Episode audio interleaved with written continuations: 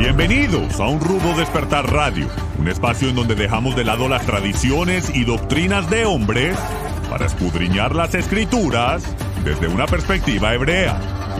Viva una experiencia que desafiará su paradigma religioso y experimente por usted mismo un rudo despertar.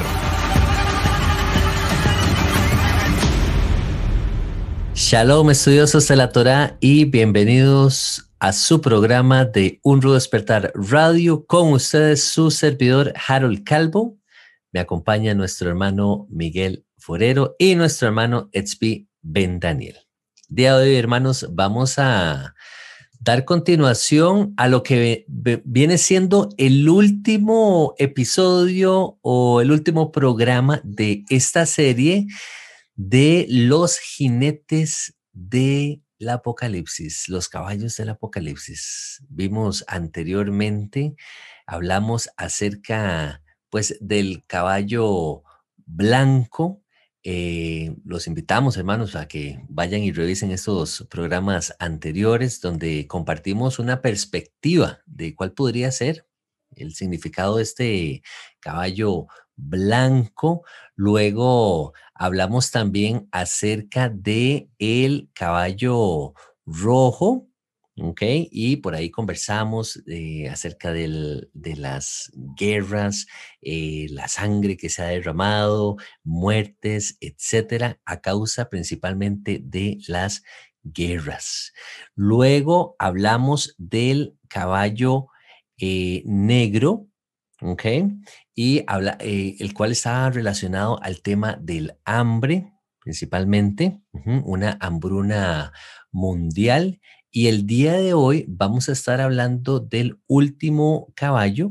Me gustaría aprovechar para citar rápidamente el pasaje. Este pasaje lo encontramos en Apocalipsis 6.8, que dice de la siguiente manera, miré y aquí un caballo amarillo y el que lo montaba tenía por nombre muerte, y el Hades le seguía y le fue dada potestad sobre la cuarta parte de la tierra, para matar con espada, con hambre, con mortandad y con las fieras de la tierra. Así que, hermanos, tomen nota porque en el caso de este caballo se nos da un poco más de detalles, incluso vamos a estar hablando de esto, pero vemos cómo incluso al jinete de este caballo lleva, lleva un nombre, ¿sí? a diferencia de los otros caballos y bueno, creo que va a ser un programa muy interesante y, esperamos sea de bendición, de provecho, de, crecimiento para, para todos en la audiencia.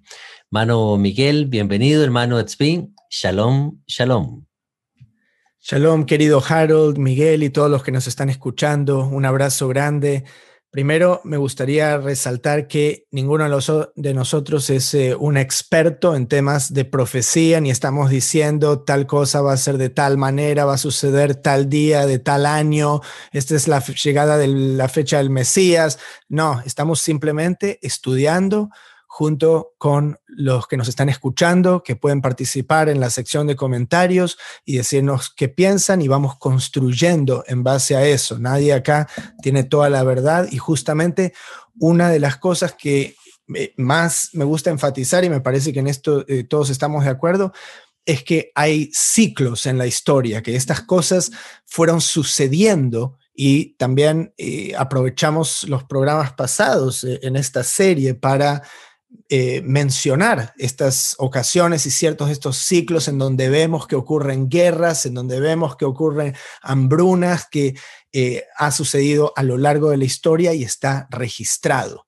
Entonces, eso habiendo dicho, eh, das en el clavo, Harold, cuando mencionas que este caballo tiene un nombre, porque esto es una excepción de estos cuatro jinetes y aquí dice el que lo montaba tenía por eh, nombre muerte y el Hades. Eh, entonces, tenemos estas dos palabras claves, además del caballo amarillo, que el caballo amarillo, eh, que es amarillo, la palabra en griego es chloros, que está relacionada con como si fuese cloro, que es, es, más traducido como verde, en realidad, o verdoso, Eh, entonces podemos estar entre este, esta gama de colores, a pesar de que eh, es literalmente utilizada esta palabra para describir el color del pasto, de la hierba. aunque también en el contexto de ese Israel, sí, y cómo es ahí el, el, terreno, no es necesariamente un verde del jardín cuidado y fertilizado. Entonces sí, pero se asocia más que nada con el color de la mortandad. Okay? habíamos tenido, bueno, también el negro, pero acá también el, verde amarillento eh, puede estar relacionado con eh, la enfermedad. Dice que trae mortandad, pero dice que también eh, trae otras cosas. ¿ok? Pero antes de irme a esas cosas, eh, vamos al nombre, ¿ok? El nombre era muerte. Esa palabra muerte en el griego es tanatos, ¿ok? Tanatos. Y de acuerdo al léxico, que es muchas veces traducida directamente como muerte, pero también está relacionado con lo que es una peste, ¿ok? La palabra peste, eh, una enfermedad, ¿sí? Em, como causa la muerte, es utilizada esta palabra para eh, describir eso. Ahora, eh, traje en otros episodios de esta serie la correlación de todos estos castigos con la profecía misma de las páginas de la Torá del libro de Levítico, ¿sí? que habla de los castigos por la desobediencia. Entonces, aquí una vez más, quiero eh, compartirles cómo aparece esto y, no aparece todo en orden secuencial, ¿ok? Y esto la gente tiene que entender también. A veces uno quiere que aparezca todo así uno pasa esto, dos pasa esto, y este año va a suceder una lista, y, no, y son cosas más eh, abstractas, ¿ok? Entonces hay que, hay que em, entender la idea y, ver luego cómo se puede acomodar en lo que vemos que sucedió o que sucede en la historia, ¿sí? Sin, sin detenernos en eh, esa minuciosidad de, qué viene primero, qué viene segundo, o al menos esa es mi perspectiva. Eh, pero... y, y, antes de entrar esto, eh, pongan atención cómo ese jinete que le fue dada potestad sobre la cuarta parte de la tierra, o sea, el 25% de la tierra, para matar con espada, hambre, mortandad y fieras de la tierra. Se nos dice cuatro cosas, pero interesantemente, la espada, ya habíamos hablado de esto. Estas eran las guerras del caballo rojo. Entonces, esto está incluido también aquí, ¿ok? Y el hambre también habíamos mencionado. Sí, hicimos ya uno de los jinetes, el, eh, el negro, ¿sí? el del caballo negro, estaba relacionado con las hambrunas. ¿okay? Esto también está incluido aquí, porque es como un, un sistema general de caos, ¿sí? Como ahora mismo en el mundo no está sucediendo o una cosa o la otra, todas estas cosas están sucediendo de una manera o de otra en un lugar geográfico o en otro, ¿ok? En cualquier siglo determinado. Pero entonces, espada, hambre, les había compartido cómo aparece en Levítico también, y estoy en Levítico 26 para el que quiera estudiarse todo ese capítulo con mortandad y con las fieras de la tierra. Les decía, esa palabra mortandad en hebreo eh, es traducida aquí mismo en Levítico 26, en la Septuaginta, con esta palabra tanatos. ¿okay? Y en hebreo es la palabra peste y está en el, capi, en el versículo 25, pero me, retrocedo hasta el 22, porque aquí también aparece algo relacionado. Enviaré también contra vosotros bestias fieras que os arrebaten vuestros hijos y destruyan vuestro ganado y os reduzcan en número y vuestros caminos sean desiertos. Luego me voy a saltar al 25. Traeré sobre vosotros espada vengadora. Eso ya había, eh, habíamos mencionado, era otro jinete. En vindicación del pacto, acá también esto es clave. Y si buscaréis refugio en vuestras ciudades, yo os enviaré pestilencia entre vosotros y seréis entregados en mano del enemigo. ¿Ok?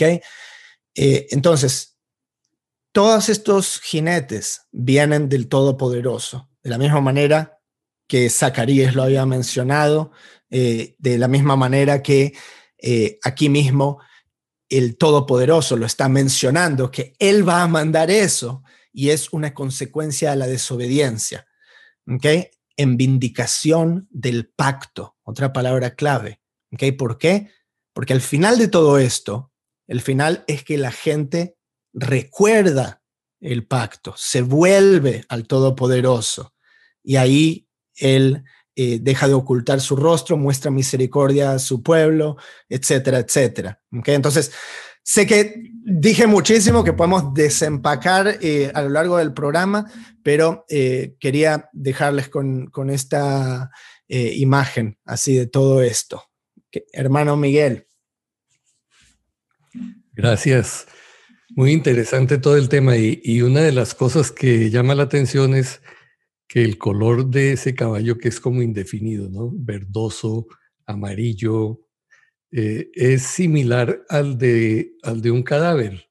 Los cadáveres normalmente, obviamente a causa de, la ausencia de vida, se vuelven pálidos o verdosos incluso. Entonces está asociado este, este color de, de ese caballo con esa condición de, de la muerte.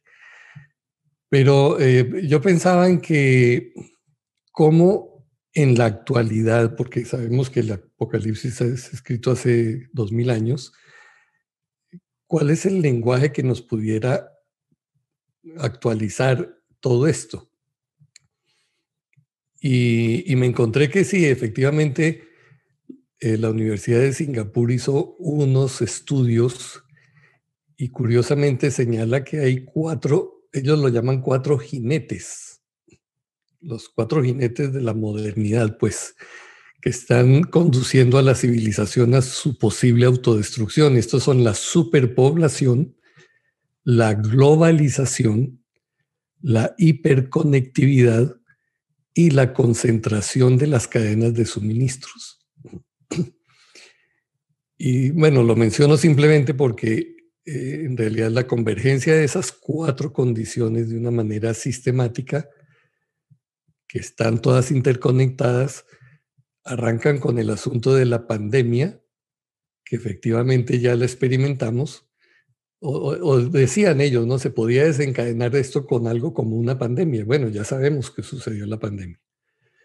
Y eh, actúa como un detonante que va restando la vida de la gente. Ahora, nosotros sabemos por todo este asunto que hemos tratado en otros temas, en otros programas, que, que sí, pareciera que las élites efectivamente tienen un plan de, población y, todo esto encaja muy bien con, lo, con el tema que estamos hablando. Se trata de eliminar muchísima gente. Aquí en, en, el, en el Apocalipsis se habla de que la cuarta parte de la tierra perecería con, con la salida de este jinete. Y la cuarta vez estamos hablando de que si somos 8 mil millones, estamos hablando de eh, 2 mil millones de personas. Eso es un montón de gente. y, Miguel, y Miguel, por, por, favor, déjenme comentar ahí, porque eh, esto le va a molestar a mucha gente, pero nosotros odiamos a esa persona que, tiene la agenda ¿sí? de control de población, tipo Bill Gates, tipo Klaus Schwab, sí que eh, dicen que es un problema, que el, cambio climático, qué sé yo, que este, el planeta está en peligro y los otros se tienen que ir, ¿sí? que, ellos se queden, pero hay demasiados eh, en el mundo y los quieren eh, acabar, quieren bajar ese, ese número. Pero cuando lo miramos en la Torá, el Todopoderoso dice que va, los va a destruir para reducirlos en número. ¿Ok? Entonces, estas dos cosas, a pesar de que parezcan diametralmente opuestas, en realidad ambas pueden ser verdad. ¿Sí? Porque el creador está, eh, es un castigo realmente, ¿sí?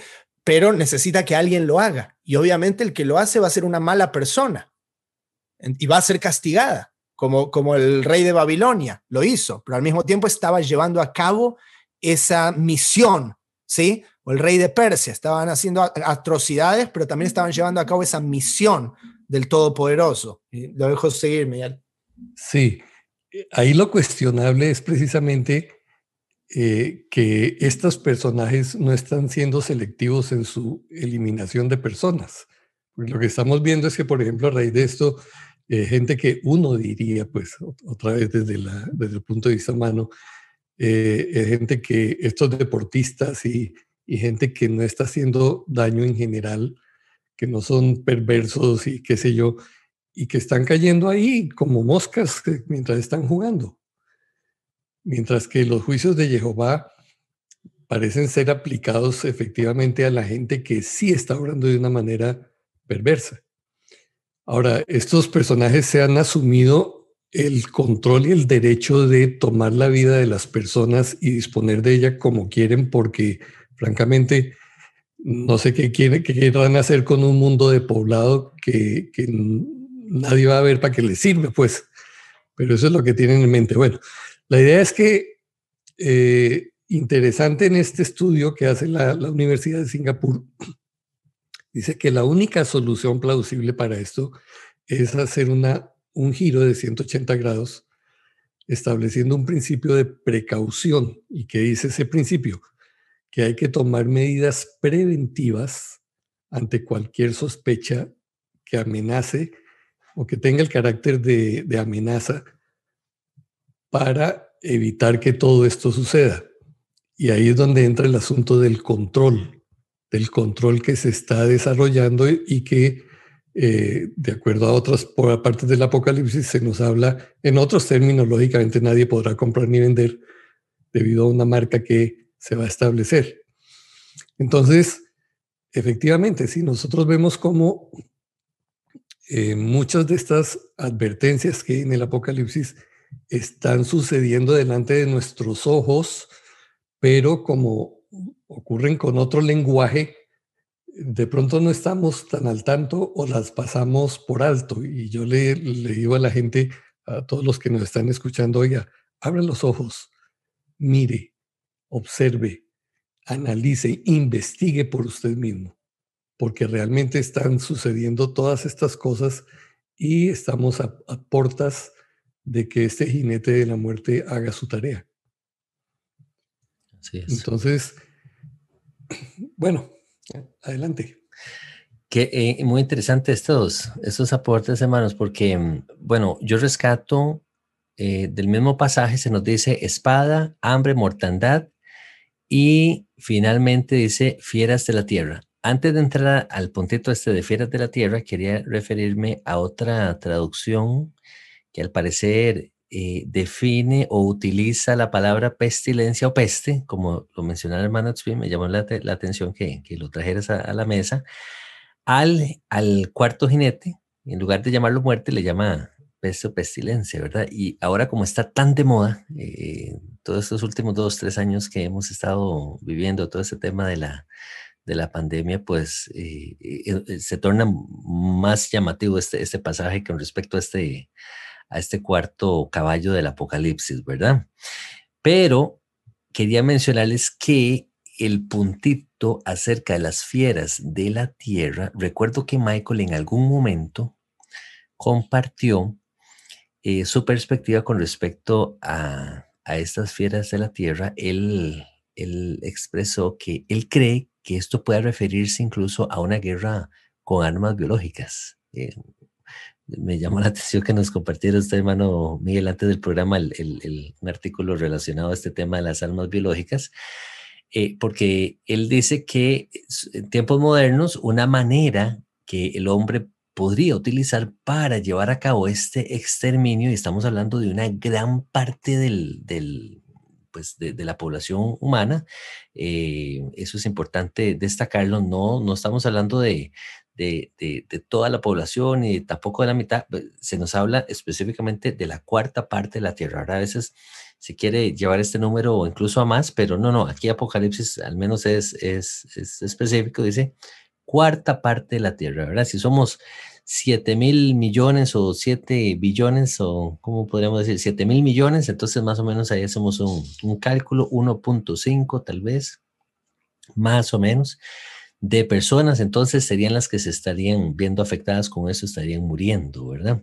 Pero volviendo aquí al tema de la, de la guerra eh, con armas biológicas, eh, también me llama la atención porque uno, uno no se pone tal vez a pensar y, y, y, estas armas biológicas vienen siendo microorganismos que el hombre ha pues manipulado y que está utilizando y que sabemos ahora con toda esta crisis problemática allá en, en, tierras de Rusia y Ucrania, que se habla que ciertos laboratorios, eh, incluso Estados Unidos involucrado con todo esto, entonces pudiera ser que entre dentro de esta categoría. Hermano Tzvi, adelante, por favor.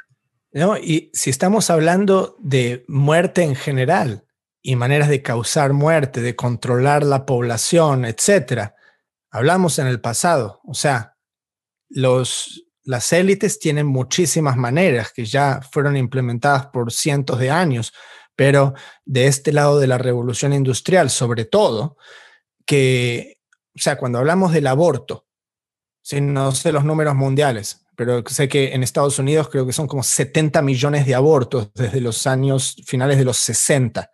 ¿Ok? Imagínate. Eso también es mortandad. Cuando hablamos de em, enfermedades eh, creadas en un laboratorio o importadas por accidente. Hay muchísimas, no, me voy a empezar a meter en, detalles, pero eh, sabemos, eh, tanto sea natural como generado en un laboratorio. tenemos las guerras. Sabemos que las élites financian ambos lados de las guerras y mandan a morir decenas de miles de personas, ¿sí? Mueren ahí sin sentido.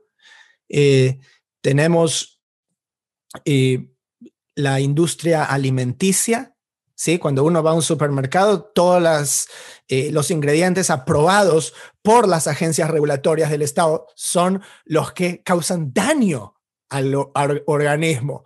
Y todas las cosas que son saludables para el cuerpo cuestan más o son difíciles de conseguir, ¿sí? Lo que es el desarrollo de los eh, organismos genéticamente modificados, ¿sí? GMOs.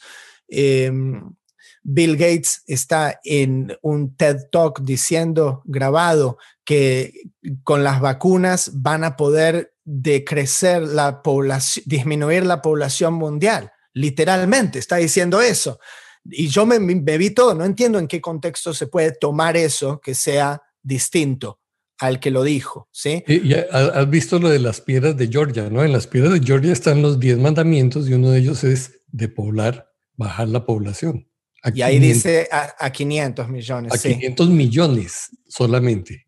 Eso sería una, que eh, una catorceava parte de, de, lo que hay hoy en día. Eh, no, perdón.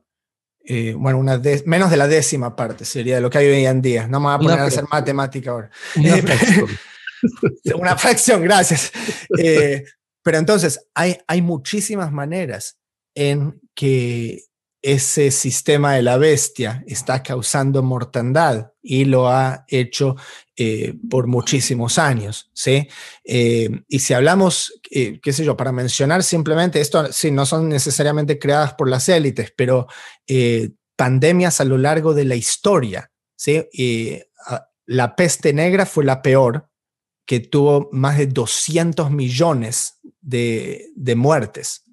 Que tenés la viruela, que también tuvo decenas de millones eh, de víctimas, el SIDA también, eh, en tiempos más recientes, el coronavirus, sí, el COVID, el famoso COVID, que no sabemos de dónde salió, pero les sirvió a aquellos en poder para tomar más derechos de la gente, sí, para poder obtener eh, más potestad sobre em, los derechos de salud de las personas, sí, eh, tratando de forzar ciertos medicamentos sobre las personas. Eh, y si no, no poder comprar y vender, ¿sí? cómo se conecta todo de manera tan brillante, eh, como salido el libro Apocalipsis, es como que miran el libro Apocalipsis y dice, aquí está el guion, aquí está el guion, y ahora vamos a ver cómo implementamos esto, dice los malos de la película. Entonces sí, interesante ver cómo, cómo se va a desenlazar todo, cómo va a continuar. Sí, tengo un dato interesante aquí, mire, que es real, que está sucediendo ahorita, ¿no? La población mundial actual está ya sobre la raya de los 8 mil millones. Los nacimientos del día de hoy, desde la hora cero hasta ahorita, 173 mil.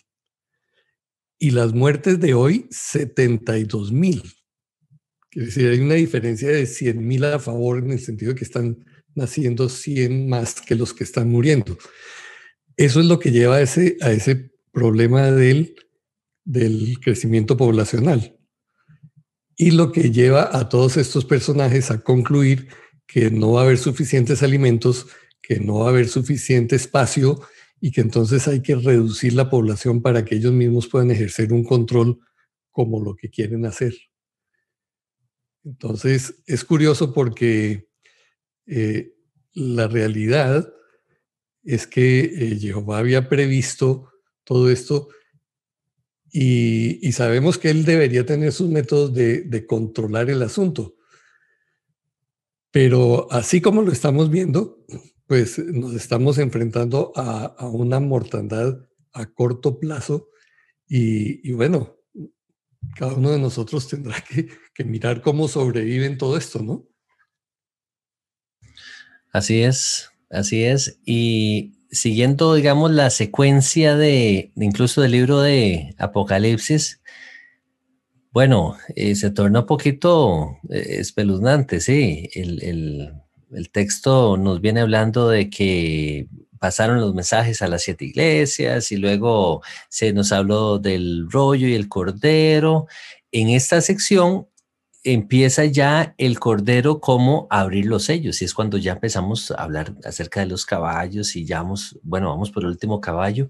Interesantemente, después de este último caballo amarillo, que está relacionado con el tema de la muerte, aparecen por ahí ya los 144 mil sellados y entonces, eh, como les digo, es, es, eh, es interesante, ¿verdad? Eh, si, si, Apocalipsis, algunos consideran que tal vez la, la línea eh, del relato, de la narrativa, no es en secuencia, pero cuando venimos viendo los acontecimientos, eh, sería interesante, ¿verdad? ¿Qué, qué, va a suceder después de toda esta eh, crisis que estamos pasando en términos de, pues, de la pandemia, luego esta guerra que surgió con Rusia y Ucrania en nuestros días, a pesar de que hemos visto pandemias, sí, anteriormente, mencionaba hermano Spi y, y, hermano Miguel también, y guerras y todo esto, siempre estamos a la expectativa, ¿verdad? Eh, de que qué va a ocurrir, que será que vamos a ver en nuestros días el desenlace, sí, de pues esta profecía acerca de estos 144 mil surgiendo. Eh, no sé, este tema de profecía es bastante, bastante interesante y, bueno, eh, eh, me llama mucho la atención como, el hermano expresaba de, de las élites, pareciera que van leyendo el libro propiamente Apocalipsis y, van comando ese cumplimiento. Ahora sí, vamos entonces ahora a implementar eh, esta parte que nos menciona Apocalipsis en esta sección. Vienen las guerras, viene el hambre, viene la mortandad, eh, viene la marca, etcétera. Estamos como esa a esa expectativa de qué, de qué es lo que ha de acontecer. Aprovecho este espacio, hermanos, también como lo hicimos en programas anteriores, a que nos compartan también a ustedes en, a través de la sección de comentarios cuál es su perspectiva con respecto a este caballo amarillo, cómo lo, cómo lo, lo, lo a interpretar ustedes, que eh, se han llevado a cabo algún tipo de estudio, alguna opinión que quisieran expresarla, pues bienvenido, bienvenido sea también. Una pregunta que me surge cuando leo todas estas cosas es, bueno, ¿qué está en nuestras manos hacer? Porque me parece que si el libro del Apocalipsis o, estas profecías se nos dan en, ciertas, en, en cierto sentido, son una advertencia para que los que damos credibilidad a esos relatos hagamos algo. Yo no puedo decir, uy, si va a venir una mortandad de esas, entonces, bueno, pues esperemos a que llegue, pues a que me toque aquí a la puerta. Si va a haber una situación de hambruna, si va a haber una situación de pestes y las pestes se dan normalmente donde hay esas grandes concentraciones de población, entonces, ¿qué hacer? Y no es un secreto. Ahorita, si ustedes buscan ahí en el Internet, van a encontrar la terrible influencia de, todo este asunto del, del 5G, del 5G, perdón, que casualmente estaba en boga previo a la pandemia. Ustedes recuerdan que la gente estaba protestando porque estaban poniendo antenas de esto por todas partes y la gente decía, no, vamos a dejar que pongan esto aquí y tal. Bueno, apareció la pandemia y todo el mundo se quedó eh, distraído con el asunto y mientras estábamos encerrados, pusieron esas torres por todas partes. De tal manera cuando salimos, yo recuerdo, había antenas eh, regadas por todas las ciudades. Y el, asunto de la pandemia fue tan, tan atractivo en su, digo, en su información, que lo otro quedó eh, oculto. Y eso está teniendo un efecto. Nosotros en nuestra propia familia tenemos una situación de esas, porque sí, efectivamente, todas estas ondas generadas por, por esas antenas, más el electromagnetismo normal, más las, las ondas del Wi-Fi o del Wi-Fi, como llaman en Latinoamérica, pues están afectando normal, eh, seriamente el comportamiento y la, y la salud de la gente. Entonces, ¿qué debiéramos hacer? ¿Ustedes qué van a hacer? ¿Sí? Porque si tenemos hijos, no podemos quedarnos ingenuamente esperando de que, bueno, va a haber alguien que va a resolver esos problemas y ellos van a estar a salvo de alguna manera encontrarán cómo zafarse de eso. No, me parece que tenemos nosotros la responsabilidad de ser proactivos, de hacer algo para prevenir esto, que va, a venir una hambruna y que obviamente la gente en las ciudades va a sufrir más. Hombre, hay que salir al campo, hay que eh, buscar un terreno, hay que tratar de aprender a cultivar desde ahora, hacer algo, pero no quedarnos esperando a que nos den el, el garrotazo. Y sí, eso estaba previsto y entonces no hubo nada que hacer. ¿Qué piensan ustedes? Yo quisiera tal vez aportar antes de pasar la, palabra al hermano Tzvin. Eh, me quedo con el, una exhortación, tal vez incluso el hermano Tzvin nos había hecho en otro programa, de poner atención a los aspectos que llegan a afectar nuestra vida directamente relacionados con este caballo de mortandad.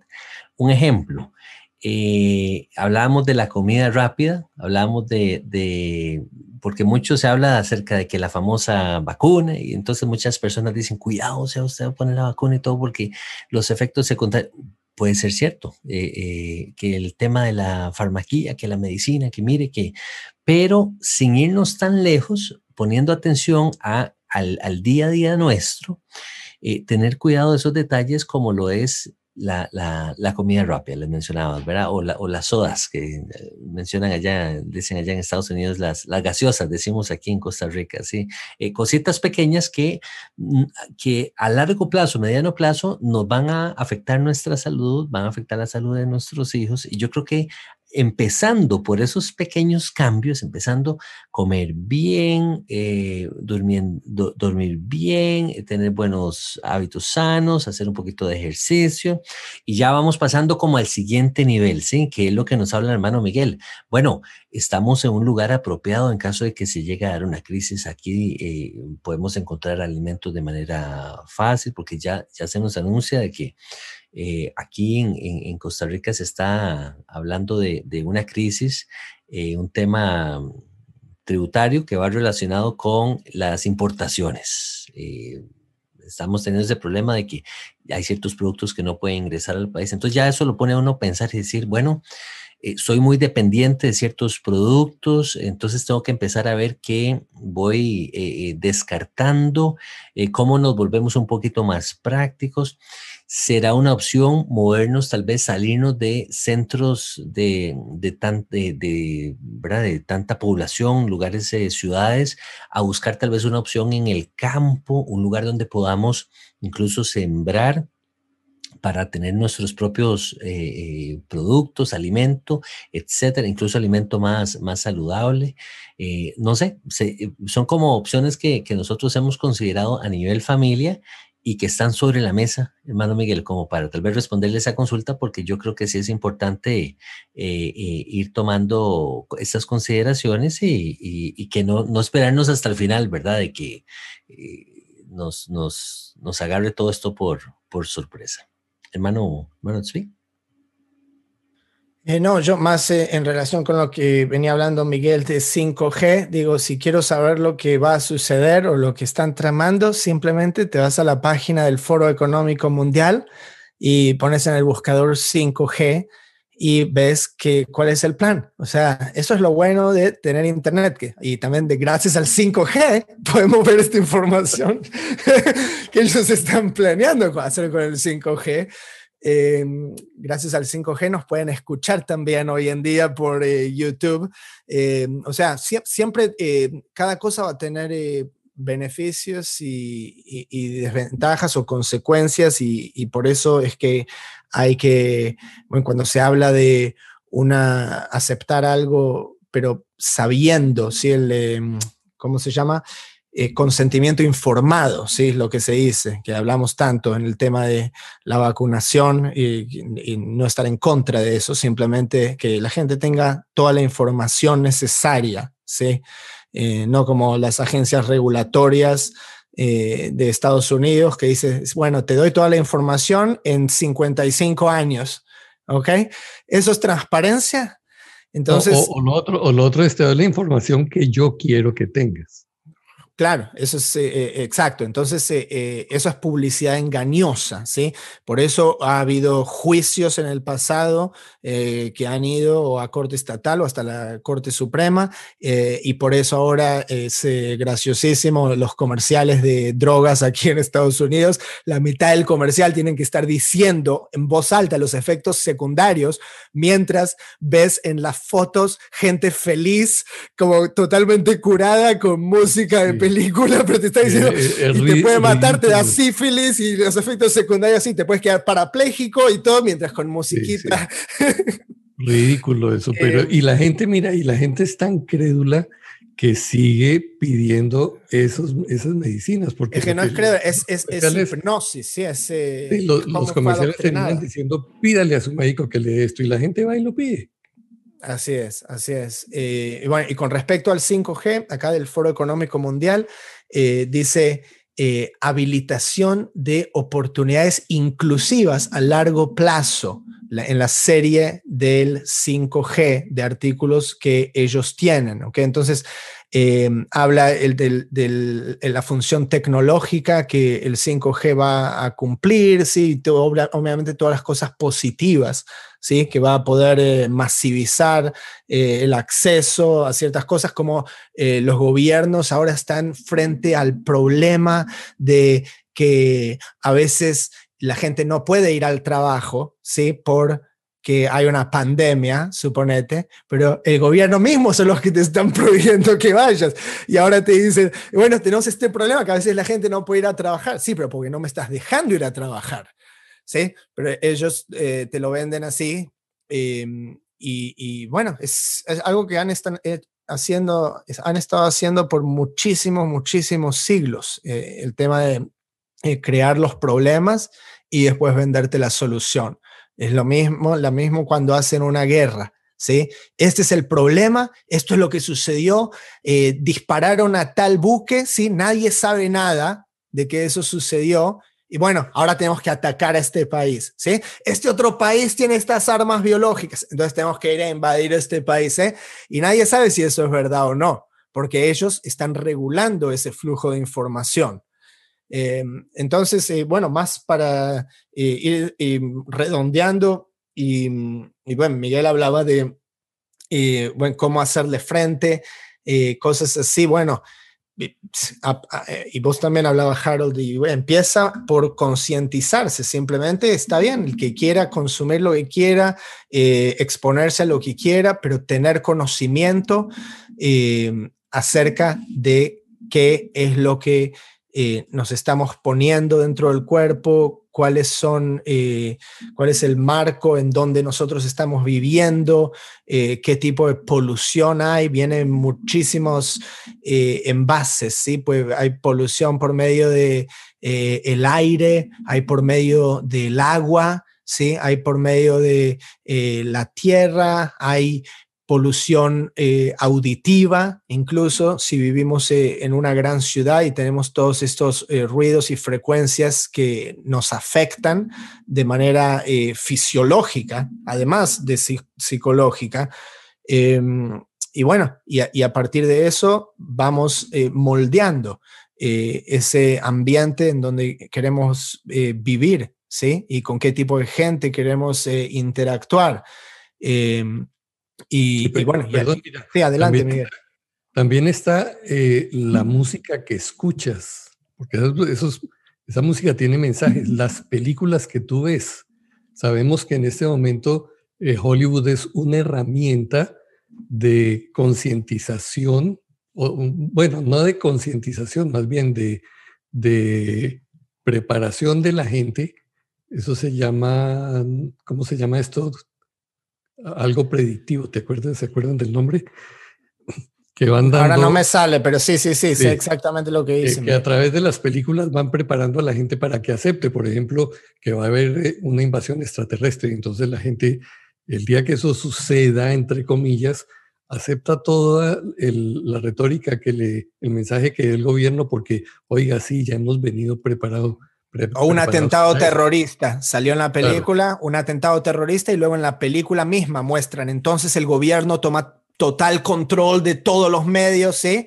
Eh, y bueno, y al, al, mismo tiempo los presidentes están eh, firmando órdenes ejecutivas que de hecho sí le van a dar todo el control en ese caso. ¿Entiendes? Lo que hizo Bush eh, aquí en Estados Unidos y, muchísimo de eso va de la mano con lo que están de manera, o sea, no subliminal, están implantando en el subconsciente de la gente em, ya eso eh, para que lo acepte. Y, y, acerca de las redes sociales, también uno puede pensar, eso no causa mortandad, los índices de suicidio a raíz de muchísimas de estas redes sociales.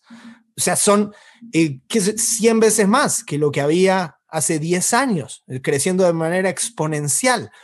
Incluso hay gente imbécil que hasta promueve estas cosas o puede haber eh, infiltrados, ¿sí? De estas élites que quieren condicionar a la población, justamente pagándole, y esto el gobierno de Estados Unidos le ha pagado a influencers para que eh, promuevan cierto mensaje a través de las redes sociales. Entonces uno piensa, sí, son solo gente así. No, hay robots que las mismas compañías están haciendo que comenten, sí, o una, hay un algoritmo que eh, es también de manera, eh, así le muestran a la gente lo que ellos deciden, sí, ellos deciden qué es información y qué es desinformación, sí.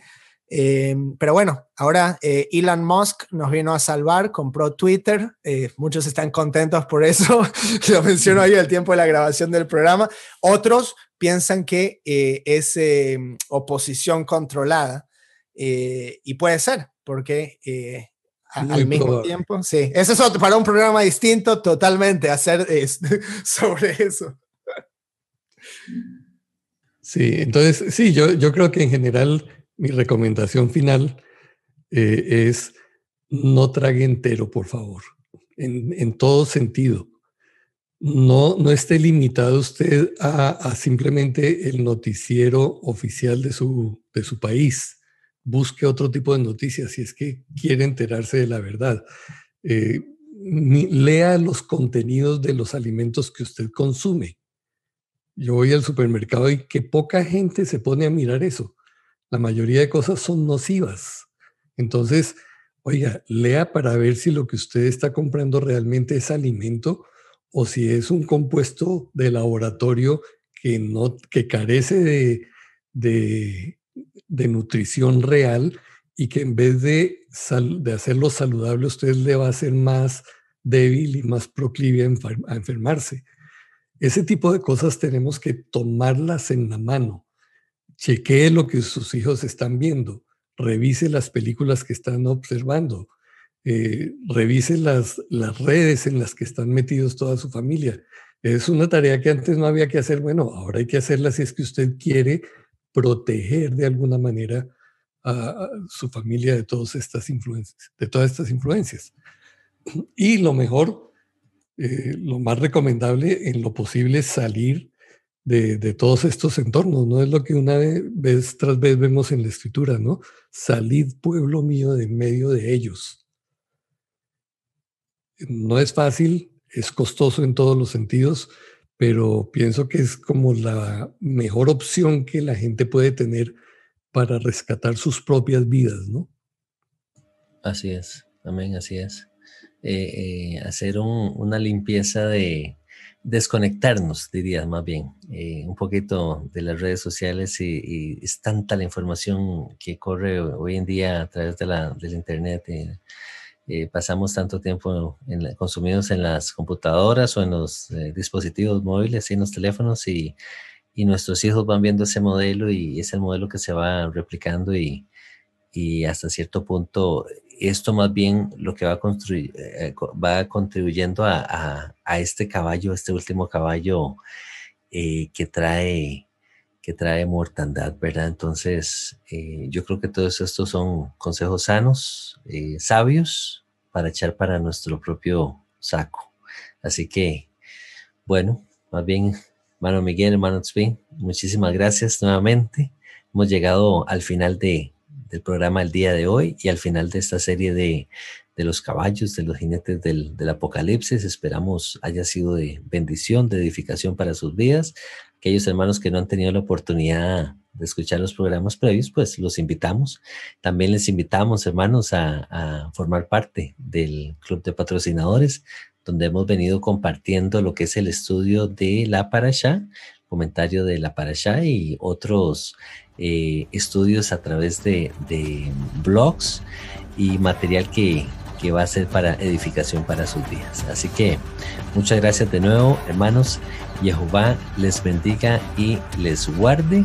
Nos vemos hasta la próxima. Bendiciones.